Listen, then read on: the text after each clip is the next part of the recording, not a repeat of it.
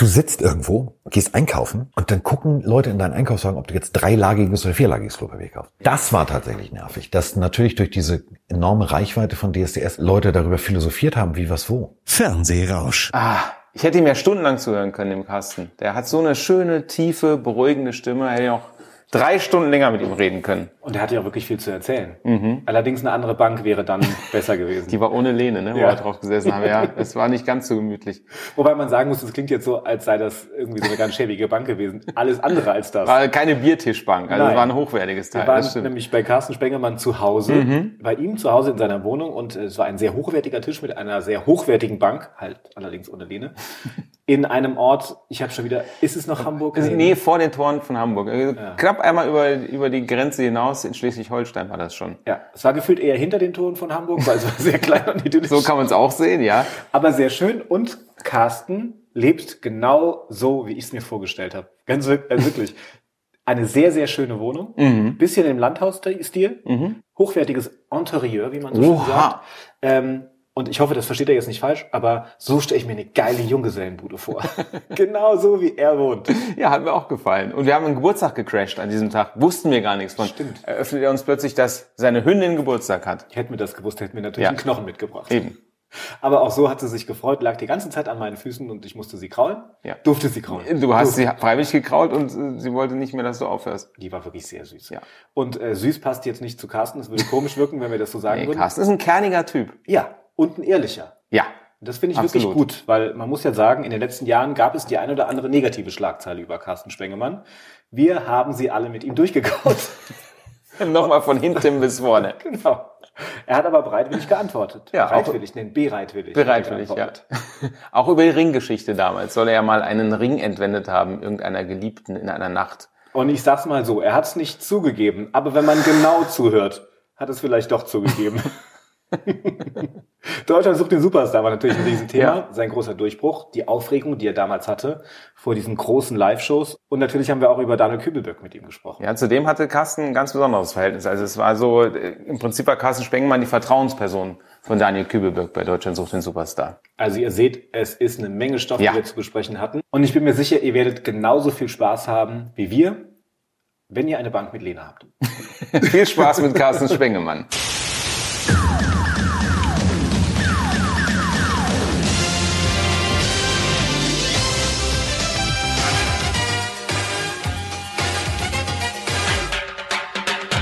SR1 Fernsehrausch, der TV-Podcast zum Hören. Herzlich willkommen im Fernsehrausch Carsten Spengemann. Guten Tag. Wir beginnen wie immer mit unseren fünf schnellen Fragen. Ui. Die Schnellfragerunde. Echter, vollständiger Name. Carsten Herbert Christian Franz Michael. Mein Job beim Fernsehen. Ähm, macht mir sehr viel Spaß, weil ich meine Sportart, die ich sowieso gucken würde, zu meinem Beruf gemacht habe. Das schalte ich ein. Unsinnige Talkshows, wo ich weiß, dass die Gäste mich zur Weißglut bringen. Das schalte ich aus. Unsinnige Talkshows, wo ich weiß, die Gäste bringen mich dann doch zur Weißglut.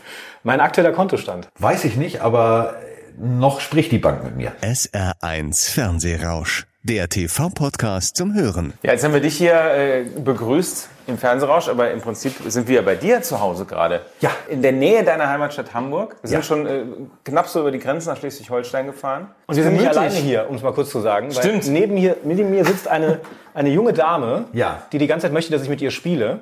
Leider ist sie sehr behaart. Ja. Heißt Emma. Und Emma hat heute Geburtstag. Ja, das ist meine, meine Hundedame. Das ist ein äh, Gott sei Dank nicht so lockiger Golden Doodle und Emma wird Ja. heute vier. Ja, herzlichen Glückwunsch, Emma. Ja. Sie dachte jetzt, ihr kommt auch mit Kaffee und Kuchen und so, aber gut, Leider Geburtstag nein. fällt aus. Wir wussten es aber nicht. Ja, und unserer Kollege hat einen ganz schlimmen Fehler gemacht. Der hat angefangen, sie zu streicheln und das ist, Ja, äh, ich das merk's ist, gerade. Das ist dann, das geht jetzt noch eine Stunde. Die Foto kommt immer wieder, Ja. so, sofort, so, sobald ich aufhöre. Ja. Dabei haben wir noch keine Zeit, du musst ja noch arbeiten. Ne, hier aber- von zu Hause, Homeoffice. Ja, äh, Homeoffice 2.0, also wir, wir machen ja immer donnerstags eine Webshow, um auf das Donnerstag-Nachtspiel hinzuweisen, äh, den Spieltag zu analysieren und so weiter und so fort. Football, NFL. Genau, Football und äh, das Ganze bei ran.de. Und das normalerweise bist du hingeflogen, hast es gemacht und so weiter und so fort. Jetzt äh, setzt du dich an dein Arbeitszimmer, machst da irgendwie so ein komisches äh, rundes Licht an, setzt ein bisschen Licht, fertig aus, dass du nicht ganz so scheiße aussiehst. Und dann machst du es von zu Hause. Das ist halt Homeoffice 2.0, aber trotzdem die, äh, die primären Spiele bei Pro7, Pro7 Max, da fliegst du natürlich trotzdem hin, bist am Wochenende da. Und äh, das Ganze jetzt natürlich in dieser Corona-Zeit ist nicht ganz so geil. Also das ist halt eher so, auf dem Flughafen sieht's aus, als wäre Krieg, alles ist vernagelt. äh, du kannst auch noch nicht mal irgendwo einen Kaffee kaufen. Also das ist halt so eine komische Situation. Dann bist du in München, dann machst du deinen Job und dann fliegst du wieder nach Hause. Ist es praktischer, dass du von hier zu Hause arbeiten kannst oder geht's dir auf die Nerven? Auf der einen Seite ist es natürlich praktisch. Du kannst dann heute Abend sagen zu Freunden irgendwie so, Mensch, ich bin zu Hause, äh, was guckt ihr für einen Film? Also du, du, du bist auf deiner eigenen Couch. Das ist natürlich ganz schön. Aber es ist eine komische Situation. Jetzt sprechen wir halt irgendwie über einen Laptop miteinander. Das ist halt nicht cool. Über American Football wollen wir nachher noch intensiv sprechen. Ach du heiliges Jahr, da muss ich Aber wir, einlesen. wir fangen ja ganz vorne an. Am 6. September 72. Ja. Geboren in Hamburg. Ähm, und die Richtung war schon relativ früh klar, ne, in die es gehen soll. Also du hast schon, der, in der Schule hast du schon in der Theater AG mitgemacht. Ich habe schon ganz früh von meiner Mutter, also meine Mutter hatte Theaterabo hier, Theaterabo da. Und mein Vater war Flugkapitän. Das heißt, er war dann immer nie da, wenn meine Ja. Mutter ins Theater gehen wollte. Das heißt, ich durfte, Schrägstrich, musste sie begleiten. Also am Anfang war es musste, dann durfte. Und ich fand es immer toll. Also ich fand es immer sehr, sehr faszinierend. Trotzdem wollte ich eigentlich meinem Vater nacheifern. Mit einem Piloten als Papa ist es natürlich ganz praktisch, weil da kommt man ein bisschen um die Welt ne, und kann sich ein bisschen was von der Welt anschauen. Und ähm, was dir besonders gut gefallen hat, vor allem damals, waren die USA, weil du ähm, da nämlich auch hingeflogen bist, um dich weiterzubilden in Miami und New York. Das war eine tolle Zeit. Also ich habe immer gesagt, wenn ich was mache, dann möchte ich es richtig machen. Dann möchte ich in einer Art und Weise für mich das Beste rausholen. Ich glaube nicht an, an, an dieses klassische, du musst äh, deutsche Schauspielschule oder was auch immer von Tag eins bis zum Abschluss machen. Weil da fallen halt so Sätze wie wir legen uns auf den Boden und spüren die Erdnähe. Das machen die aber im vierten Stock. So, und da musst du dann schon dich fragen, hm, macht das Ganze so Sinn? So, und ähm, es ist ja, wenn man ehrlich ist, egal ob Schauspielerei oder Moderation oder das, was wir jetzt machen, also mit Menschen zu talken, erstmal musst du dafür ja eine Grundvoraussetzung haben, dass du erstmal mit Menschen überhaupt gut umgehen kannst, dass du überhaupt auf Menschen zugehen kannst und da Bock drauf hast. Und als zweites ist es dann natürlich wie ein Handwerk. Also du hast einen Werkzeugkasten. Und an deutschen Schauspielschulen teilweise früher, jetzt ist es äh, Gott sei Dank nicht mehr so, du hast das Gefühl, die wollen dir den Werkzeugkasten lieber rosa anmalen und äh, bunte Blümchen draufkleben, als dir zu erklären, wie du zum Beispiel mit der Säge arbeitest. Und in den USA ist es anders. Es gibt ja diese, diese unterschiedlichen Herangehensweisen, ob du jetzt Method Acting machst oder dies oder das. Die erklären dir halt schon ganz klar, dass äh, du musst kein Psychopath sein, um einen Psychopathen zu spielen.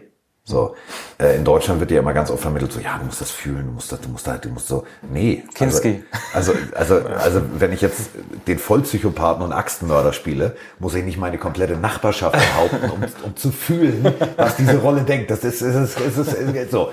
Und äh, das, das hat in Amerika sehr, sehr gut geholfen. Und äh, ich war dann aber auch sehr schnell wieder sehr froh, als ich wieder zu Hause war. Klar, willst du als Jugendlicher die Welt entdecken, aber ähm, da sind dann halt schon so ein paar Wasserstunden dazwischen. Also du kannst dich nicht mal eben in die U-Bahn setzen und sagen, Mutti, ich habe ein bisschen Heimweh, ich komme mal nach Hause. Das geht halt nicht so gut. Und zu Hause lief es ja dann einigermaßen gut, ne? Du hast immer mal Ja. wieder ein paar Werbedeals äh, abgeschlossen, hast Werbung gemacht, hast Serien gespielt. Ich war jung, ich brauchte das Geld. Ich brauchte das Geld. Was gab's denn so als Jungschauspieler? Zu wenig.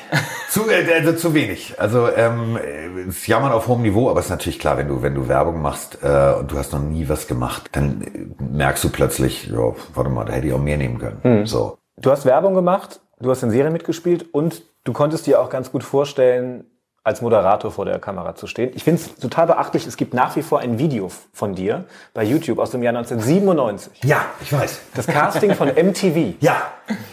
Warum, warum ist das noch öffentlich? Warum soll es nicht öffentlich sein? Ich habe ja nichts zu verbergen. Also Ja, ich finde es total spannend. ja, Aber, aber also ich habe gesehen und dachte zuerst, oh, also meine erste Reaktion war, boah, ich würde alles unternehmen, um dieses Video so schnell wie möglich zu löschen. Nein. Oder dann die zweite Reaktion, krass, man muss echt irgendwie entspannt sein, dass man sagt, ja, so war ich halt damals.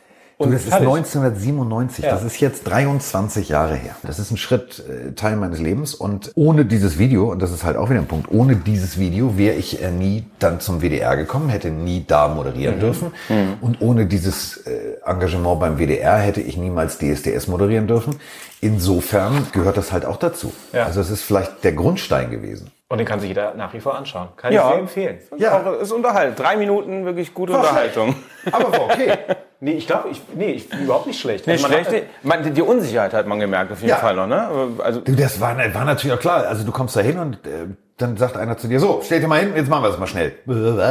Wie schnell? Äh, so, ja jetzt, bitte. Du wirst da halt teilweise in so, in so Situationen gebracht, die nicht cool sind. Also du stehst da und für dich ist es natürlich ein ganz, ganz wichtiger Moment. Für den Kameramann, für den Tonmann, für alle ist es so, so, das ist jetzt der 26. Alter, können wir jetzt endlich mal Feierabend Ja. machen. Und wenn du der 26. bist, dann merkst du das halt auch. So nach dem Motto, so und so war es bei mir. Ich war, glaube ich, der Letzte.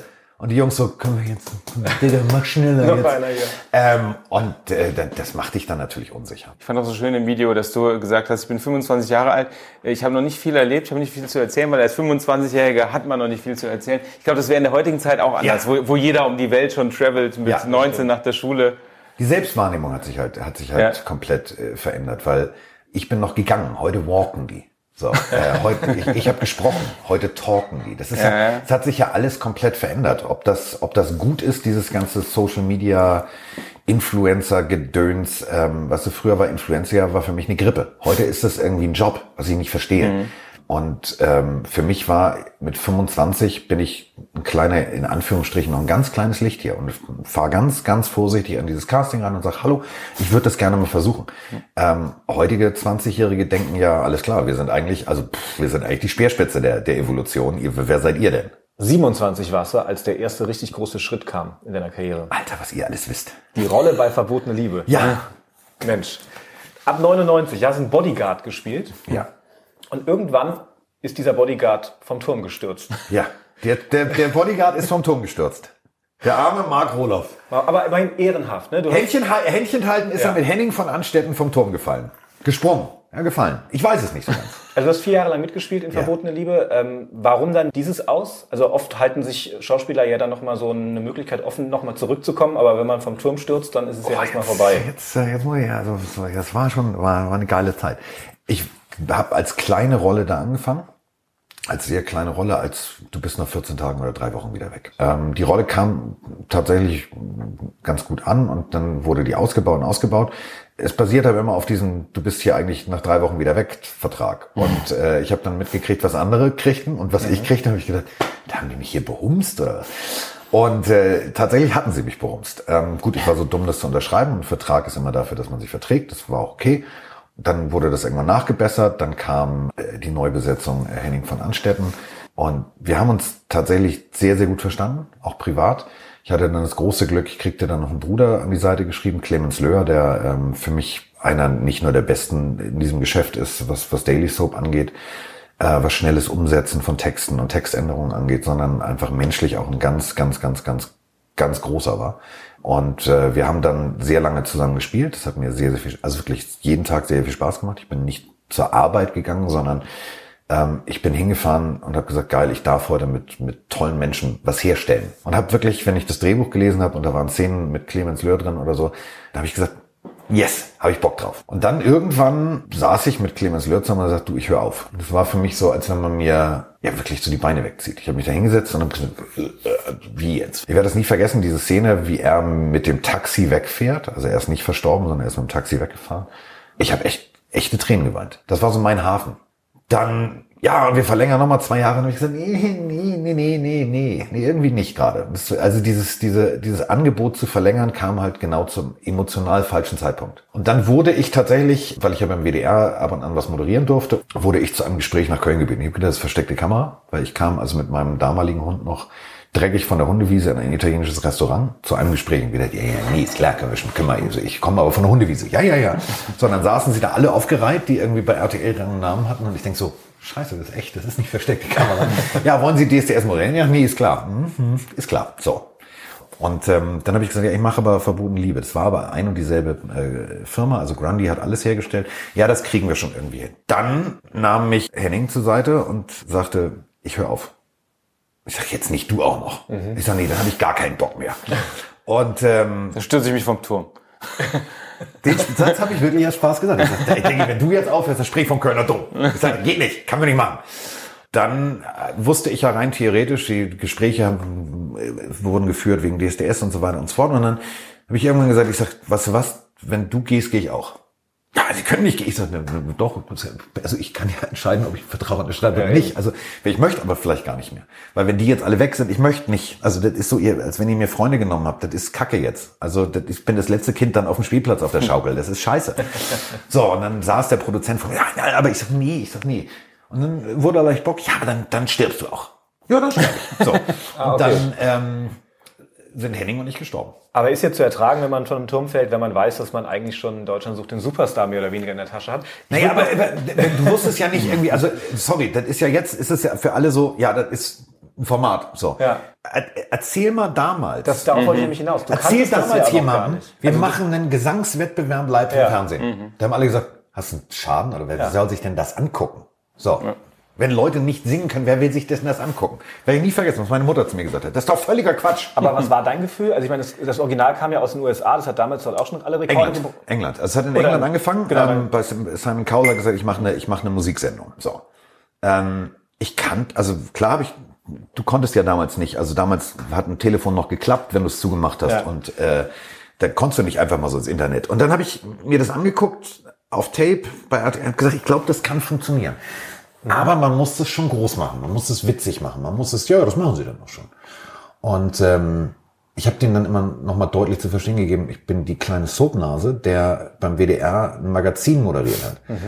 Also so live so. Und dann haben sie mir gesagt, ja, aber sie kriegen eine ganz tolle Co-Moderatorin aus Italien, äh, die Frau Hunzinger. Habe ich gesagt, ah, so, ja, so. Dann sind wir da hingeflogen, dann haben wir uns unterhalten und ich habe gesagt, ja, das passt schon irgendwie, das ist jetzt nicht die haben Ersatz, gesagt, aber das. Das, kriegt, das kriegt man hin. Und dann haben wir halt angefangen äh, zu casten und sind halt von A nach B geflogen und haben halt überall diese Städte-Castings gehabt und wir haben halt etwas gemacht, weil wir alle dran geglaubt haben, aber es kannte ja noch keiner. Ja. Und das war eine sehr, sehr, sehr merkwürdige Situation teilweise, weil wir haben einen Aufruf gemacht, kommt mal zum Vorsingen vorbei. So, also heutzutage weiß jeder, was das ist, aber die erste Staffel war halt so wirklich, was machen die da eigentlich? Aber es ist komplett durch die Decke gegangen. Es ist, äh, es war, es war abstruses Tag. Es war 12, 13 Millionen, ne?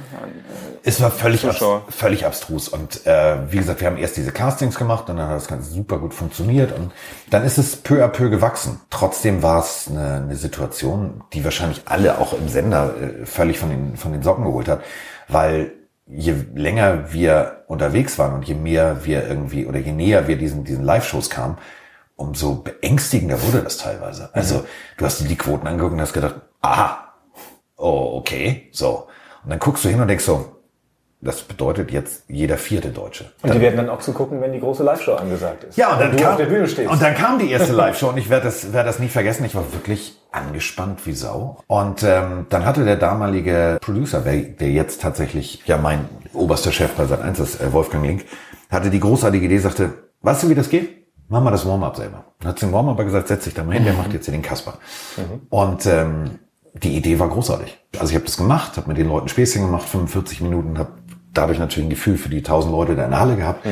Und das war echt cool, bis zu dem Moment, bis der Aufnahmeleiter dann den ganz schlimm, er sagte so, jetzt fertig und dann, so wie hier jetzt Mikrofon angeklemmt für die Übertragung und dann sagt er, und jetzt, egal, ob wenn du jetzt hinfällst, also ist nicht schlimm. Also es ist live, es gucken ein paar Millionen Menschen zu, mach dir keinen Kopf. Da, das, das, das hätte er nicht sagen dürfen.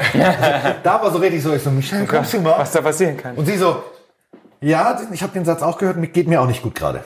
Geht mir auch nicht gut gerade. So, und das war, wenn ich nie vergessen, ich bin da raus und als der erste Satz draußen war, war auch alles cool. Aber so die ersten 30 Sekunden habe ich gedacht, ich drehe wieder um, ich gehe wieder rein.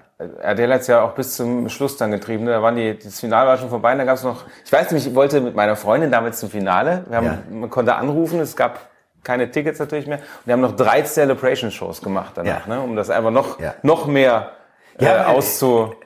Es war, es war einfach so viel, so viel, da musste ich ja live singen. Das war ja, also, das hätte ich mir sparen. Also, so, ähm, weil, ja, ich habe ne, also ich bin immer so, äh, Wett schulden sind Ehrenschulden. Und äh, ich hatte mit Daniel Kübelböck gewettet, habe die Wette verloren und musste dann mit ihm äh, Frank Sinatra und Dean Martin singen.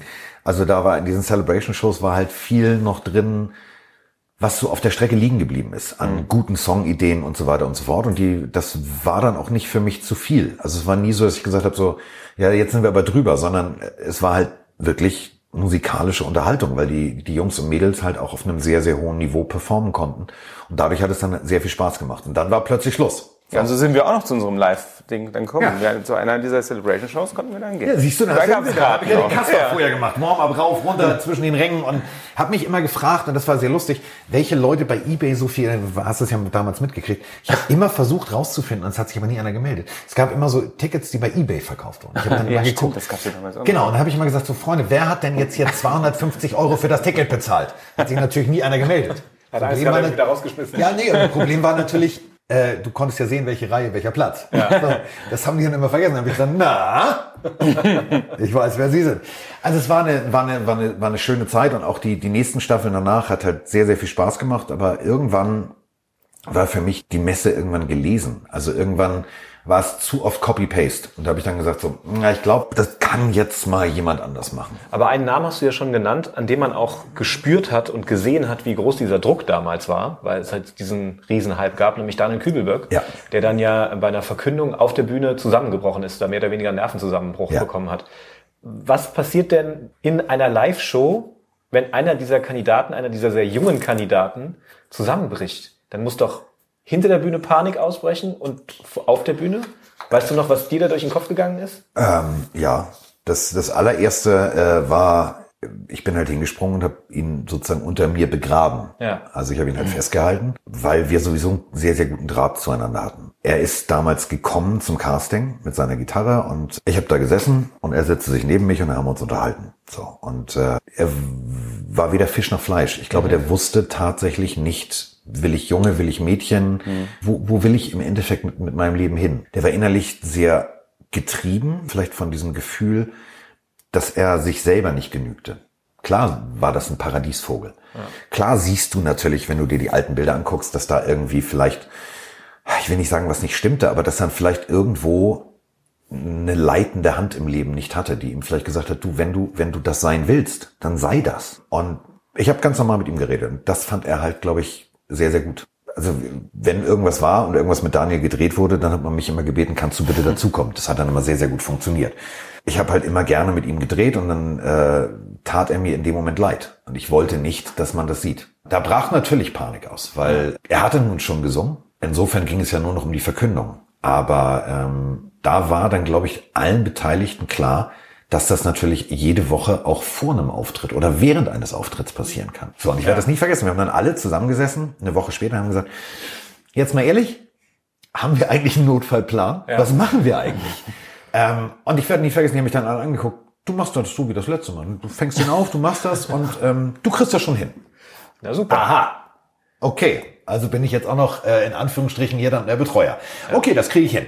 Aber ähm, das zeigt zeigte halt auch irgendwie, wie wir zusammengewachsen waren als Team. Also jeder wusste, jeder konnte sich auf den anderen verlassen. Von äh, Herrn Bohlen bis hin zu Stein. Also es war ja, wir waren uns alle sicher, dass wir miteinander das bewegen könnten, wenn da tatsächlich was passiert. Dieses Leben von Daniel Kübelberg ist ja jetzt nicht so schön geendet. Äh, Hattest du danach noch Kontakt mit ihm oder hat sich das dann mehr oder weniger verloren? Nein, ich habe also ab und an mit ihm nochmal Kontakt gehabt, habe teilweise äh, Kommunikation mit ihm gepflegt, weil ich ihn manchmal auch einfach, ich wollte wissen, wie es ihm geht. Ich fand es sehr, sehr schön, dass er sich tatsächlich selber gefunden hatte irgendwann. Also er hat akzeptiert, wer er war. Das, was jetzt da am Ende passiert ist, war für mich auch ein Schock, weil er natürlich auch ein Wegbegleiter äh, eines gewissen Abschnitts meines Lebens war. Ja.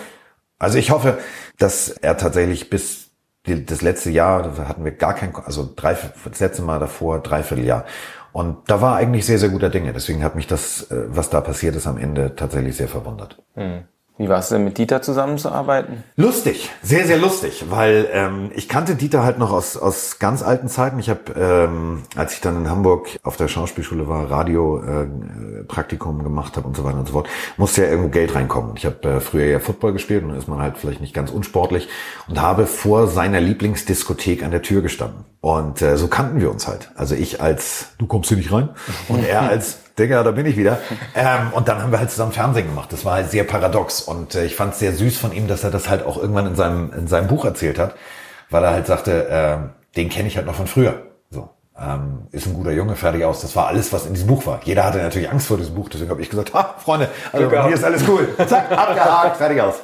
Nein, es war, war immer wieder faszinierend zu sehen, wie schnell dieser Mensch Musik bauen kann in seinem Kopf. Also äh, ich habe das einmal im Studium miterlebt, habe ich gedacht so, wow, wie schnell der im Kopf, wenn der eine Stimme hört, dazu schon den, den Song fertig hat, das ist, das ist unglaublich. Also es ist eine, das ist eine wirkliche, das ist eine Produktionsmaschine im Kopf. Pop-Titan. Nicht so Ja. unrecht. Nee, äh, wirklich nicht zu Unrecht. Also wenn du, und das darf man ja immer nicht vergessen, man denkt ja immer nur äh, an die geballte Faust und die äh, Satin-Trainingshose und äh, Sherry Sherry Lady. Wenn du aber mal überlegst, was dieser Mann alles produziert hat. Von Tatort-Liedern meiner Kindheit. Also guckst du Schimanski, sagst so, den Song, denn wirklich? Nein, nicht der auch. Also das war schon, schon sehr faszinierend und deswegen saß er da und sitzt da, da auch zurecht. Ja, die frühen 2000er waren ja sowieso eine turbulente Zeit für dich. Ähm, diese Ringgeschichte, dieser Ringprozess. Das war halt genau das Ding. Also je größer DSDS wurde, äh, so Michelle hat angeblich da irgendwo einen schweren Unfall gehabt. Bei mir war irgendeine Frau, die einen Ring irgendwie vermisste. Einen sehr teuren Cartier-Ring sollte ja, unterschlagen so. haben. Das war halt genau dasselbe. Jeder, jeder kriegte da Ist der inzwischen Fett. wieder aufgetaucht? Der ist tatsächlich ja damals schon wieder aufgetaucht. Das hat aber keinen interessiert. Also auf, es hieß riesengroß in der Zeitung, ja, hat er oder hat er nicht? Also hat er, hat er, hat er. Da war immer ein Fragezeichen dahinter. Und äh, als dann äh, es hieß so, nee, das stellen wir jetzt ein und fertig aus, das war dann auf Seite 16 oder 15 in der Bildzeitung, klein in der hintersten Ecke. Aber davor gab es doch erstmal ein Urteil. Solltest du doch 40.000 Euro zahlen. Ja, der Richter hat gesagt, ich kann das nicht entscheiden. Hat er oder hat er nicht, weiß ich nicht. So, ich, ich fälle jetzt mal ein Urteil, dann können Sie in die nächste Instanz gehen. Der war völlig genervt. Das muss man sich auch mal vorstellen. Also da gab es diese berühmten Terrorprozesse, also die, die angeblich da am 11. September, tralala. Da waren zwei Journalisten. Und ein Stockwerk drunter, also ob ich jetzt, keine Ahnung, da standen irgendwie 36. Und dieser Richter hat gesagt, was machen wir denn hier? Was ist denn das für ein Schwachsinn? So, und dann äh, sollte ich in die nächste Instanz und dann habe ich irgendwann gesagt, mir geht das auf den Sack. Also mir ist es egal. Also mich hat man so erzogen, dass wenn du etwas nicht gemacht hast, dann äh, musst du dafür auch in der Schule irgendwie nicht, ne? dich gerade machen und sagen, ja, setz ich, ich sitz jetzt nach, weil ich habe abgeschrieben. Wenn du nicht abgeschrieben hast, so hat Opa immer gesagt, dann musst du dich dafür auch nicht irgendwie verbiegen, sondern dann sag, dass du es nicht gemacht hast und steh dafür ein. War dumm, also weil natürlich war mir, war mir damals noch nicht klar, dass eine Bildzeitung jedes Mal hofft, dass ich sage, ja, ja, aber ich war es nicht. So, weil dann haben sie natürlich wieder einen Artikel. Ist halt so. Du so. hast ja bis heute es nicht wirklich gesagt. Es ist ja jetzt verjährt. Nee, ich, ich habe ohne Scheiß, ich habe das, ich keine Ahnung. So, natürlich habe ich Beischlaf praktiziert. Ja. So, da kann man ja auch offen, also wäre ja auch doof, wenn nicht. So, Ja. Keine Ahnung, wo der gewesen sein soll. Ich hatte Aber es war ja komisch, dass er dann kurz danach im Briefkasten deines Anwalts aufgetaucht ist. Du, vielleicht hat tatsächlich, ähm, also sie hat ja, sie sagte ja irgendwann, ja, ich glaube, ich habe den, es kann auch sein, ich habe den im Zug vielleicht auf der Toilette liegen lassen, bla bla. Da dieser, dieser Ring überall abfotografiert war, vielleicht hat diejenige, die es im Zug gefunden hat, gesagt, oh scheiße, da jetzt aber, hätte ich mal besser abgegeben, keine Ahnung. Es ist mir auch ehrlich gesagt, wenn wir jetzt, es ist so eine paradoxe und lustige Situation, das muss man sich aber vorstellen. Da sagt jemand, ich habe den auf dem Nachttisch liegen lassen. Dann gibt's aber eine Home Story vom WDR. Der ist aber kein Nachttisch. So. Und dann sagt der Richter, ja, was soll ich jetzt machen? So, das ist Aussage gegen Aussage. Und das war eigentlich schon wieder so witzig im Nachhinein, dass man sagt, da hätte man einen Film drüber machen sollen. Ja. Aber ähm, es gehört halt auch zu meinem Leben dazu. Und mir ist es auch im Nachhinein, wenn Leute sagen, ja, aber hast du oder hast du nicht, sage ich so, Freunde, ganz ehrlich, ich habe riesengroße Hände, da passt nichts an Ring drüber und vor allem kein Frauenring. Also was soll ich damit? Somit war die Geschichte dann irgendwann durch und äh, dann gab es die nächste Staffel von DSDS und dann war das Ganze auch irgendwann vergessen. Aber es war halt irgendwie für mich nicht so schlimm wie für meine, für meine Familie.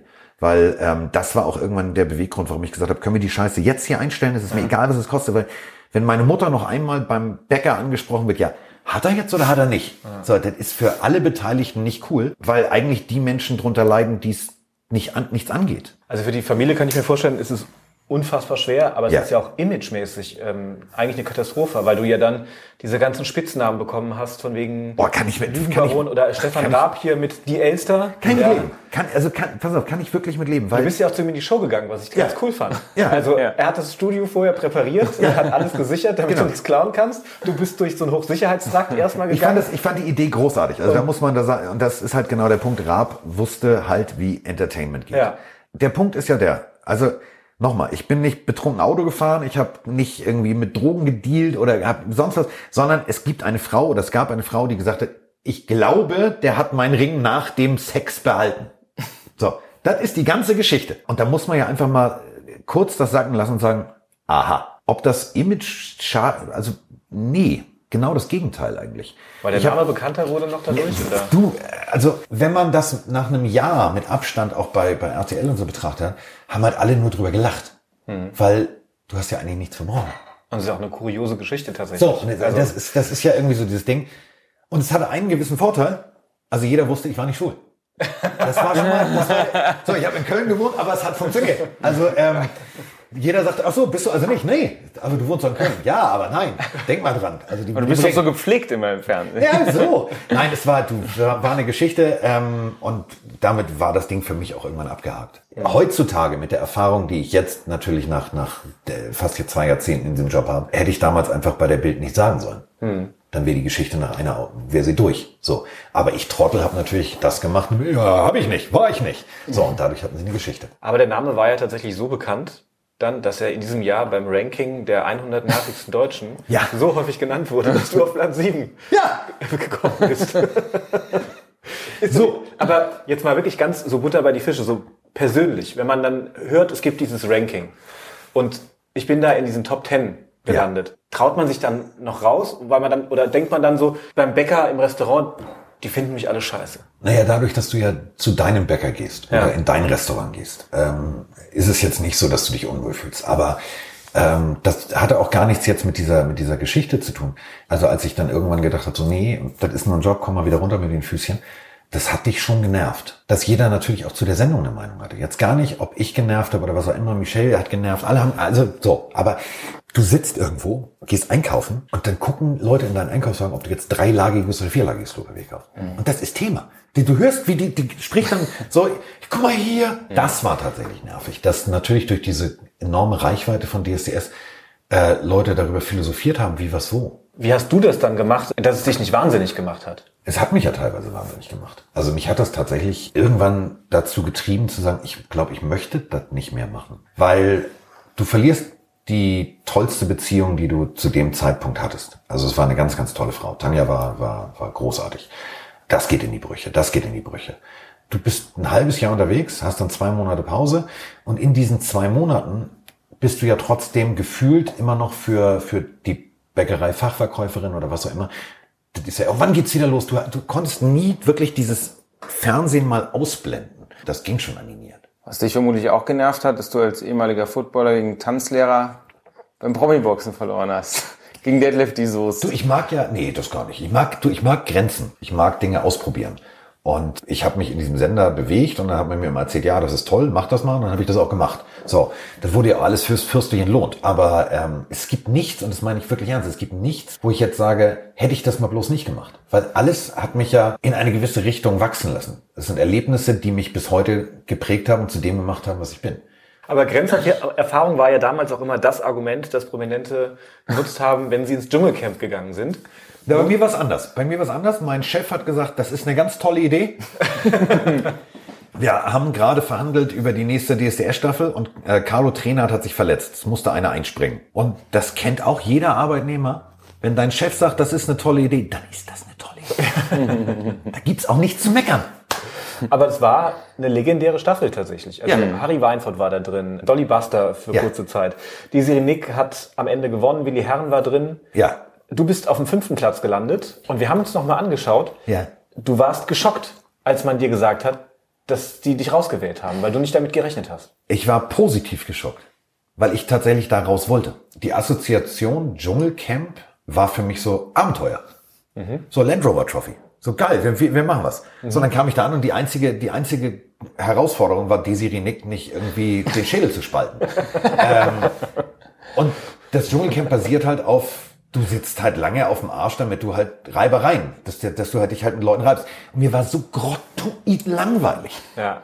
Du hast doch nur eine Prüfung gehabt, ne? Das kam Ja, dazu. so, wo ich gedacht habe, so, was muss ich jetzt machen? Muss ich hier Leute beleidigen, damit die mich hassen, damit so, ich will, hallo, ich bin's der nervigste, also Platz sieben, könnt ihr mich da mal irgendwie beschäftigen den ganzen Tag? Nee, ging nicht. So, dann war mir langweilig. Und ich habe dann immer innerlich gehofft, könnt ihr mich jetzt hier rauswählen? Bitte. Das habe ich natürlich nie offen gesagt. Aber als dann hieß, so kannst raus, ich so, nee, echt? Also es war so, geil, endlich.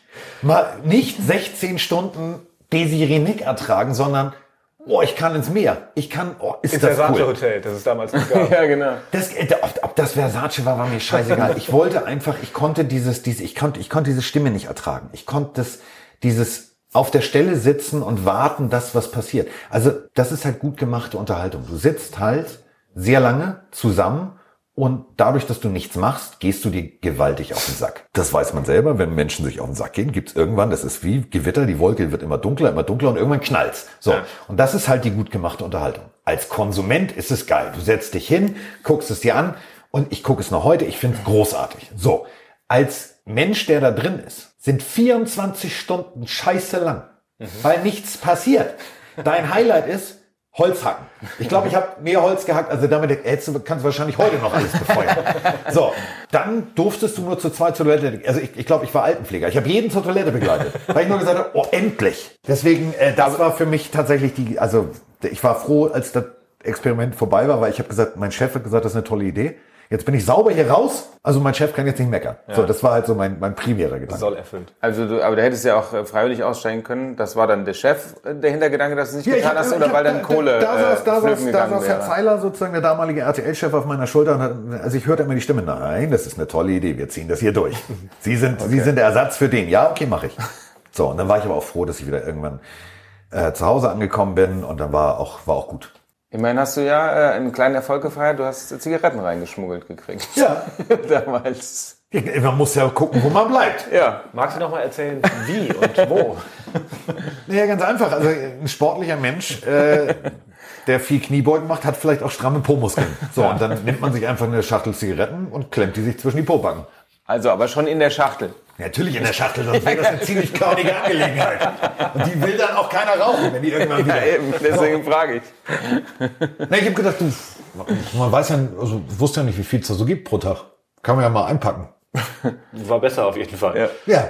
Und danach hast du ja noch bei ähnlichen Formaten mitgemacht. Ich Ne? mag ja, das ist ja, das ist ja der Punkt. Ich mag das ja als, als Konsument gucken. Ja. Ich mag das ja. Ich mag, Die Alben, ich Stars mag- of Ice, Pool Champions, Tattoo Attack, da hast du dich tätowieren lassen. Ja.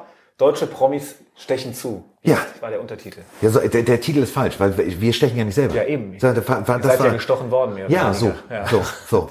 Ähm, nein, ich mag das, also, guck mal, ich habe bei, bei RAN einen, ähm, einen Kollegen, Herrn Dominik Kaiser, der genau wie ich bekennender Trash-TV-Junkie ist. Äh, wir lieben das. So, und wir fachsimpeln auch. Und ich habe immer gesagt, mir ist es egal, was die Leute denken, ob die sagen, ey, macht ihr jetzt jeden Scheiß. Weil ich mag mich selber immer in Situationen ausprobieren. Mich selber in Grenzen bringen. Und so zum Beispiel die Alm kam die Anfrage und habe ich gesagt, wie geil ist das denn? Ein Bauernhof ohne Strom, ohne alles, so richtig wie früher. Bin dabei. So ähm, und ich habe da coole Momente erlebt. Also ich habe äh, Als die Ex-Frau reinkam. du mit der bin ich immer noch mit der du das äh, das, das war ja genau das Ding. Dachten ja die zerfleischen sich jetzt. Ja, das habt ihr, habt ihr ja nicht mitgespielt. Hat nicht funktioniert. Na Schatz, alles klar. So. Die Leute, wie, die hassen sich nicht. Alles gut bei dir? Ja, ist klar, cool. So, und ähm, Hühner mit der Hand zu fangen und so weiter und so fort. Äh, ich habe ein, ein, eine Kuh zur Welt gebracht.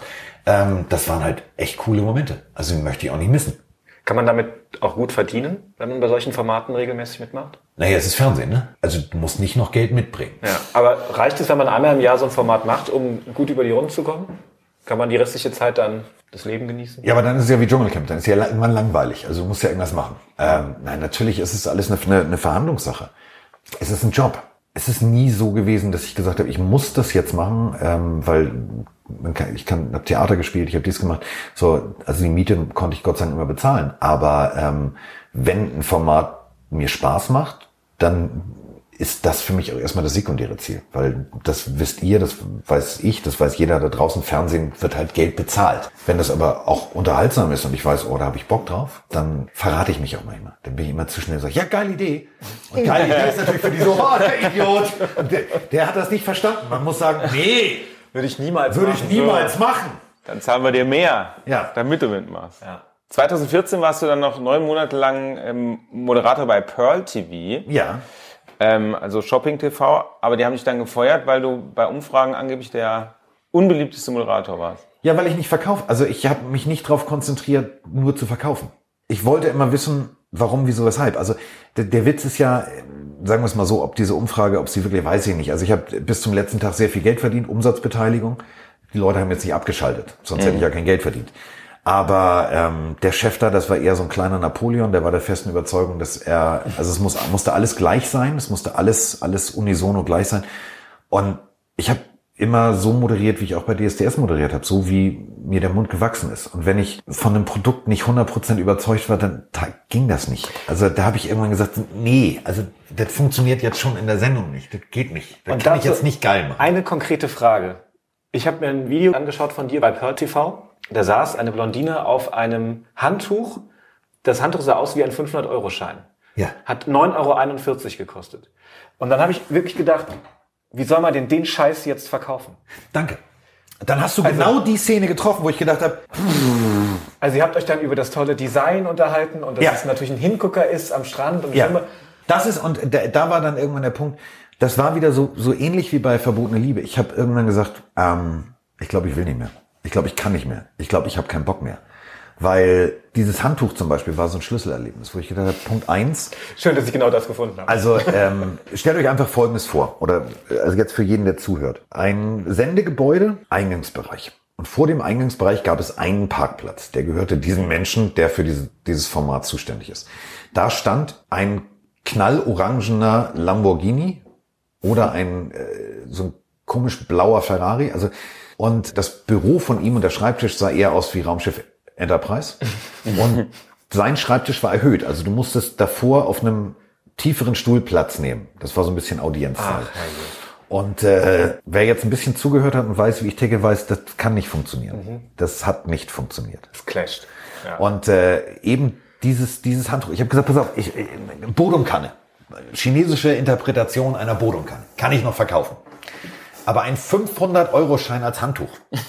Wo ich mich frage, welcher Idiot kauft sich einen 500-Euro-Schein als Handtuch? ja. Das war tatsächlich so der Moment und dann kam, ja, und deine Umfragewerte sind auch schlecht, weil ich gesagt habe, können wir das mal jetzt mal vernünftig, also können wir mich einsetzen bitte für Produkte, die ich auch selber kaufen würde. Nee, das machen wir nicht. Hm, Okay. Ja, und wir müssen uns sowieso unterhalten. Also sie, also so. Dann habe ich nur gedacht, so, wenn ich aber so gut die um, dann muss das ja irgendwie doch funktionieren. Also ist, deine Aussage führt sich selber ad absurdum. Ja, aber ich glaube, wir äh, trennen uns. Ja, gut, dann trennen wir uns. Tschüss. War ja auch nicht traurig. Ich habe gerade an meinem Handy. Christoph hat schon sein Handy in der Hand. Weil, bevor wir über Football sprechen, Ein bisschen Musik. noch müssen, müssen wir darüber sprechen. Wettschulden sind Ehrenschulden. Ja. Wettschulden sind Ehrenschulden. Du und Icke Hüftgold. Ja. Salz auf die Eier. Einer der, äh, der tollsten Menschen, äh, ist einer der, der wenigen Menschen in diesem Job, den ich tatsächlich als Freund bezeichne. Hat bei Promi Big Brother jetzt auch Echter- sehr viele Punkte gesammelt. Das ist so, so ist er halt. Also ähm, das ist halt tatsächlich Matthias. Ähm, Matthias und ich haben an einem Kinderbuchprojekt gearbeitet, Carla Känguru. Und äh, ich war fest davon überzeugt, dass mein Erzählstrang, wie es mit Carla weitergehen soll, super ist. Und äh, wir haben dann Kinder befragt. Ich habe leider verloren. Der Einsatz war, dass wir dann ein Dütt singen.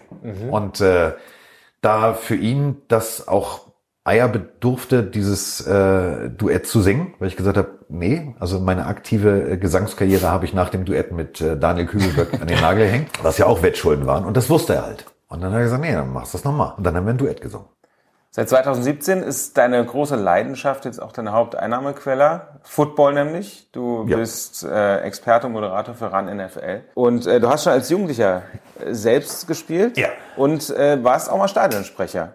Ich bin immer noch Stadionsprecher. Also das lasse ich mir auch nicht nehmen. Ähm, Wo jetzt? Äh, in Lübeck. Damals bei Frankfurt Galaxy. Genau, bei der Frankfurt Galaxy. Ähm, ich habe bei der Frankfurt Galaxy, also ich habe selber angefangen, Football zu spielen, eben durch eine Erfahrung, die ich mit meinem Vater in den USA machen durfte. Ich habe mir mein, mein erstes Footballspiel angeguckt bei den Dolphins mit 16, 17 und habe festgestellt, das ist meine Sportart. Miami ist das. Genau, das, das will ich, das will ich und das ist viel geiler als Fußball und da, da habe ich Bock drauf. Dann habe ich gesagt, wenn ich das jetzt mache, dann will ich das auch konsequent machen.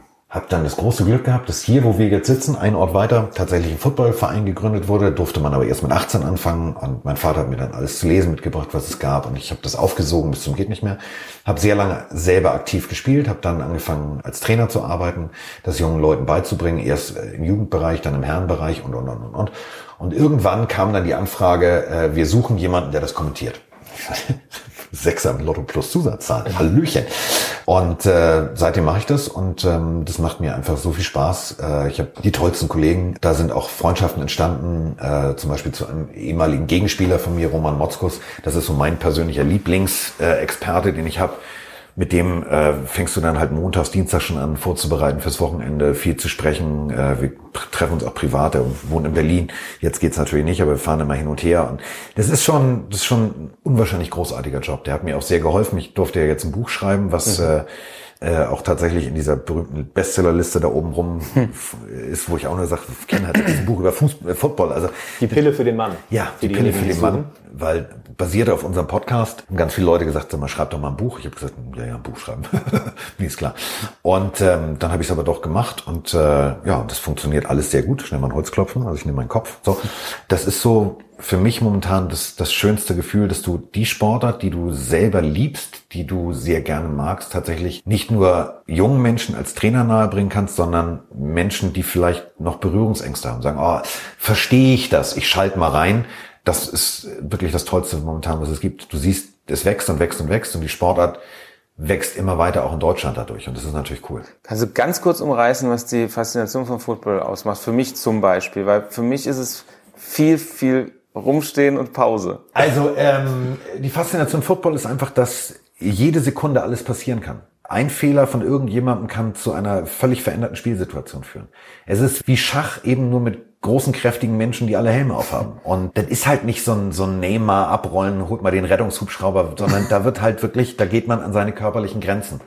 Und äh, es ist halt tatsächlich eigentlich die geilste Sportart, weil für jeden was dabei ist. Wenn du selber diese Sportart betreiben willst, von groß, klein, dick, dünn, für jeden gibt's eine passende Position. Mhm. Und äh, das ist eigentlich das, was diesen Sport ausmacht und was auch den Reiz ausmacht. Und diese Football-Szene ist ja schon eine eigene Welt, in der ihr als Moderatoren und Kommentatoren extremst hart abgefeiert werdet, also von den Fans. Nee, wir werden Man kriegt das kritisiert. Ja also es ist jetzt nicht, dass das äh, alles toll ist, aber ähm, ich finde es faszinierend, dass diese Community immer weiter wächst. Ja, und aber da ist auch ein ständiger Austausch. Ja. Also das ist ja wirklich anders als mhm. bei anderen Sportarten. Das, ihr seid, ihr habt da wirklich sowas wie einen Heldenstatus oder so ein. Nee, so, so weit würde ich jetzt nicht gehen. Also wir sind die, wir sind die, die die Nase da in die Kamera halten ja. und äh, so das Ding ist ja natürlich, dass Pro7 und Pro7 Max sind einen ganz, ganz schlauen Weg gegangen. Die machen das ja nicht nur für die Zuschauer, sondern mit den Zuschauern. Dadurch, mhm. dass wir Icke, also äh, Christopher Domisch, da sitzen haben. Christoph ist ein, ein, ein, ein Bindeglied als Netman, der holt eigentlich die anderen Spiele dazu. Mhm. Ähm, guckt, was passiert bei den anderen Spielen. Und irgendwie hat es so aber angefangen, dass er halt Bilder der Zuschauer mit reingeholt hat. Und so siehst du halt wie ein Theaterschauspieler eigentlich direkt, wie die Leute dir zugucken. Ja. Und das gibt's ja nicht. Also bei DSDS hat mir keiner gezeigt, wie sieht jetzt das Wohnzimmer von Lieschen Müller aus oder von Frank Müller oder und ähm, dadurch haben wir eine, eine ziemlich hohe Interaktionsrate. Und das macht halt mir am meisten Spaß, dass du halt sofort, sofortiges Feedback kriegst. Wenn du einen Fehler machst, wenn du irgendwie einen Witz machst oder was auch immer, du kriegst sofort Feedback. Und das ist, das ist tatsächlich toll. Das macht sehr viel Spaß. Hast du eigentlich das Gefühl, du bist jetzt festgelegt als NFL Kommentator, Moderator, dass das jetzt deine Schublade ist, in der du erstmal steckst. Aber lustig, dass du Schublade, also der, nur der Deutsche macht Schublade. Ja, nur ja, der absolut. Deutsche macht Schublade. Absolut. Du machst Sport, du machst nur Sport. Ja, genau. So. Du hast DSDS gemacht, alles klar. So, warte mal. Aber Schublade so 1, ja oft, ne? Schublade 2, genau. äh, warte mal, du warst doch der, der mit dem Ring. Ach nee, doch nicht. Schublade machen wir wieder zu. Jetzt, ach, in der Schublade finde ich. Aber wenn, aber wenn, wenn Leute besetzt werden, wird ja häufig in diesen Schubladen gedacht. Genau das, was du gerade sagst, ist so dieses, ja, sie sind ja eigentlich, eigentlich sind sie ja äh, Sportkommentator. Mhm. Aha, ja. wusste ich nicht. Natürlich mache ich das mit Liebe, weil es natürlich mein Sport ist. Ich könnte jetzt aber nicht Rennrodeln kommentieren. So, auch nur, ich bin als Kind mal gerodelt, aber das heißt nicht, dass ich das kann und auch nicht, dass ich das will. Und deswegen, ich bin, wie du sagst, vielleicht jetzt in dieser Schublade angekommen ähm, und da hat mich jemand reingetan. Mhm. Und es ist tatsächlich so, dass ich habe so einen Piloten für eine, für eine Spielshow jetzt gemacht. Ähm, da waren dann immer Gäste, die dann gesagt haben, also so Familien, so, die dann gesagt haben, Sie sind doch der, also, damals CSDS, das ist so die, die Muttergeneration und die Kinder waren so 12, 13. Ah, das ist der Footballmann. Wo ich ja. mal sage, der Footballmann. Also ja. so, man hat, glaube ich, hier in Deutschland immer ganz schnell dieses Schubladendenken. Und das ist dann auch ganz schwer, da rauszukommen. Aber ähm, bei mir ist es eine große Schublade. Also die geht von Unterhaltung bis Theater, bis Radio, bis alles Mögliche. Da kannst du, ich bin so eine, ich bin so eine, so eine Wühlschublade. Weißt du, die hat jeder in der Küche, da schmeißt man alles rein und da bin ich jetzt so drin. Ich bin sehr gespannt, wie du unsere mhm. letzte Frage beantwortest. Jetzt kommt's. Das ist immer, die letzte. Und habe ich endlich meine Ruhe. Immer die gleiche Frage, dann kannst du mit dann Emma kommen wir, kommen wir für ein kurzes Interview und dann sitzt du hier und kannst du Geburtstagsfeier, Geburtstag feiern mit Emma endlich. So. Ja. Das ist die Frage, die wir allen immer stellen. Äh, wo siehst du dich in fünf Jahren? Hoffentlich noch genauso gesund an diesem Esstisch. Vielleicht nicht mit euch zu Besuch, aber ähm, Danke auch. ja, also weil wenn ihr nur alle fünf Jahre kommt, dann ist ja auch blöd. ähm, ich sehe mich eigentlich in derselben Situation wie jetzt. Ähm, NFL ist, ist angekommen ähm, im deutschen Fernsehen. Ähm, das wird es auch in fünf, acht oder zehn Jahren noch geben. Ähm, dementsprechend werde ich das da weitermachen. Ob ich dann das vierte oder fünfte Buch geschrieben habe über Football, weiß ich nicht. Äh, ob ich dann auch immer noch für die Bild als, als Sportkolumnist arbeiten darf, weiß ich nicht. Aber ich weiß, dass ich äh, wahrscheinlich in meinem Job immer noch arbeiten werde. Ähm, ich weiß, dass ich wahrscheinlich auch immer noch hier in dieser Wohnung sitzen werde. Ich werde wahrscheinlich immer noch dann mich um meine Tiere da unten kümmern und machen und tun und werde es mir gut gehen lassen und werde wahrscheinlich immer noch sagen, ich brauche diesen ganzen großen Hype wie rote Teppiche brauche ich nicht, sondern ich mache meinen Job, gehe zur Arbeit und gehe wieder nach Hause. Und äh, wenn das in fünf Jahren immer noch so ist, dann ist alles gut. Wir drücken die Daumen, dass es genau so kommt. Ich danke. Vielen, Vielen Dank. Dank. SR1 Fernsehrausch. Moderation Daniel Franzen und Christoph Tautz. Alle Folgen in der ARD Audiothek.